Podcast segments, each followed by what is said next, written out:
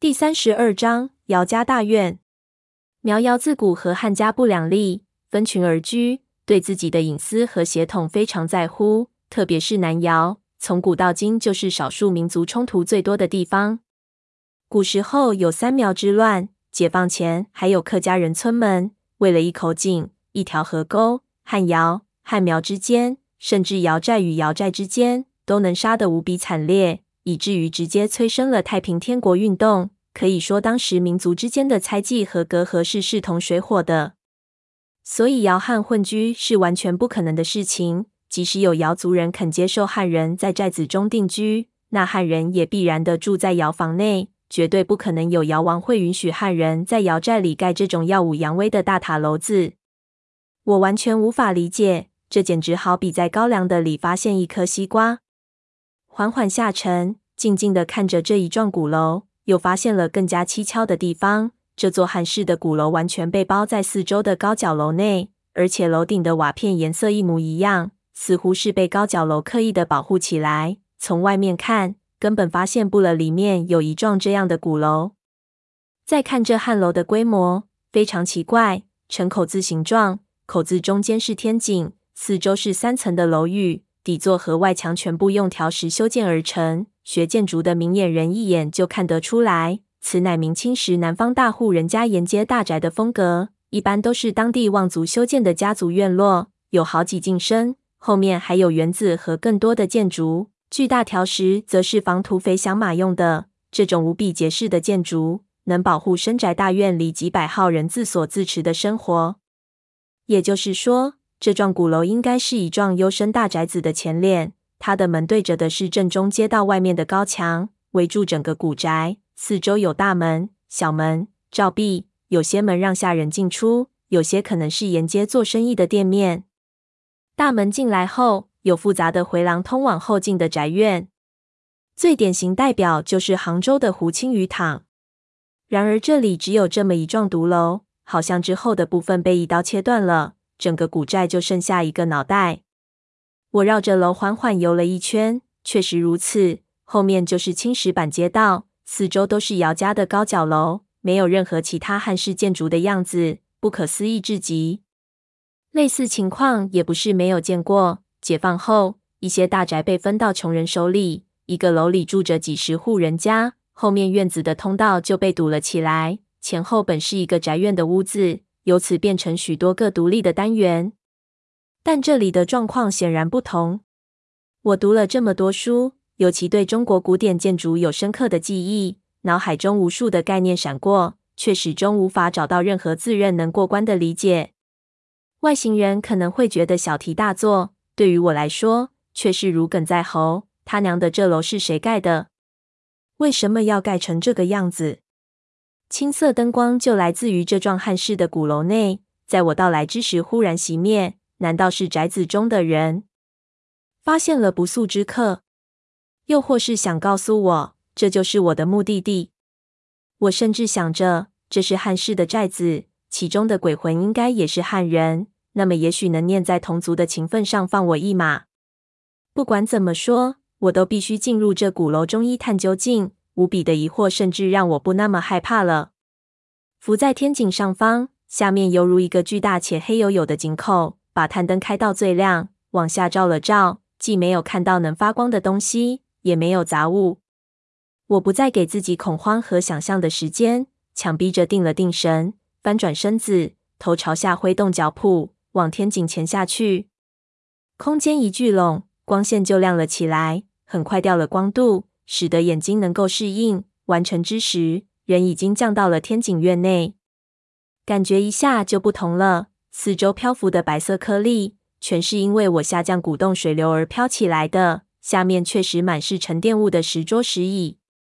探灯往四面照，天井的四角都有大柱子，中间两边各有两根，一共十二根。往内是木石的回廊，在后头就是房间，都是雕花的窗花，腐朽坍塌，全被覆盖成白色，看上去无比残旧。木门木窗脱落腐朽，但奇迹般的。这里的房屋结构竟然还算完整，可能当时使用了相当上乘的木料。转动探灯，四面都有门，前面是通往前堂的后门，后面是通往进院子的门，两边则是通往侧厢。门口的柱子上都挂着对联，对联的木料不如木柱子那么好，扭曲且长着真菌一样的木花儿。其中两个门的对联更有半截掉在地上烂了，只有前堂后门的保存较完好。挥动脚蹼，把前堂后面对联上的附着物擦掉，是这么两句连表情符号不高兴以乐俨然高奏凯。游丝区赋低吟诗，这是很普通的对联，但我看得出其联语的意思，表明了这座楼的主人有军功在身。楼的主人是当兵的，而且看规模。应该是个军官。前堂的后门已经坍塌成一团烂泥，一处窗框裂出几条大缝，手一碰就成片碎成齏粉，在水中如烟雾般翻腾，好似随时会烟消云散。手电筒从缝隙里照进去，里面无比杂乱，都是坍塌的木梁和一些无法形容的杂物，可见内部被破坏的十分厉害。隐约能看到中间的回壁，那是房间中央立着的一面墙。风水中，气从前门进来，不能让它直接就从后门出去，中间必须有一块墙壁挡一下，叫做绕梁，使气走得不至于太快，从而多在屋内盘踞。还有一说是这样一来，后面的开口就从南北向变了东西向，更利于走财位。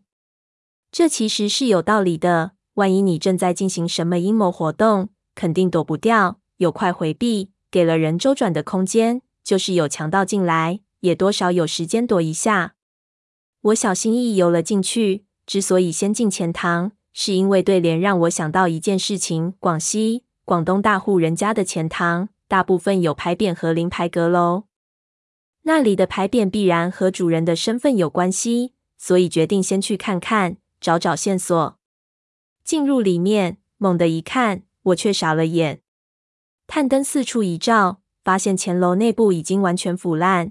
木质的地板全部坍塌，往上看没有天花板，能直接看到最高的楼顶。尚未腐烂的只有石头部件和一些巨大的粗木梁。大量的杂物掉落在楼底，一片残破。整个楼的内部空间犹如路边拆迁的只剩骨架的老楼房，又或者是一个巨大而简略的脚手架。我悬浮着把探灯往回壁的上端扫，基本上都烂没了，上方只能可拿到一幅牌匾。也腐烂的非常厉害。我游上去，小心翼翼抹掉上面的附着物，里面的颜色彻底褪没了，只剩下土色凸起的轮廓，隐约能分辨出四个字：梵天子包。看不懂什么意思，落款却让我眼皮一跳，是张家楼主。后面为年月日款印。这种牌匾有可能是别人送的，别人如果不送，主人本身又是大儒或者风雅人士，便会自己写。这边的窑寨之内，不太可能有窑人会写汉语，还写得如此漂亮的一手毛笔字。这是十分漂亮的瘦金体，我做拓本这么多年，能看得出其书法功力十分深厚。这个张家楼主很有可能就是古楼的主人。张家楼主，我心中自言自语：张家，张起灵，张张张张，是巧合吗？脑子里浮想起之前发生的一切。这里找到的大量线索，似乎都和闷油瓶有若隐若现的联系。难道真和他有某种关系？有意思。牛人做牛逼的事，奇怪的古楼，该不会是闷油瓶的老宅？这个张家楼主是他的祖宗？想想还真有可能性。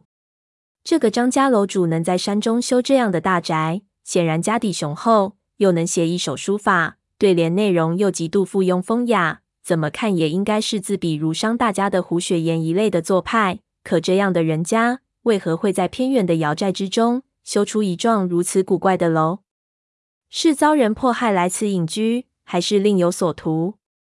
我忽然有一点小兴奋，觉得古楼之中一定发生过大量的故事。如果真和闷油瓶有关系，这一次就来值了。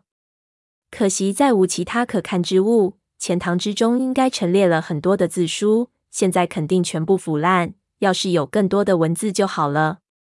看来只有一个房间一个房间看过去，找找所有的蛛丝马迹了。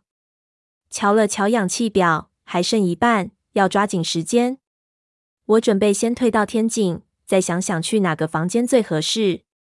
正想摆动脚蹼，突然后脑一激灵，背后亮起一团幽冷的绿光。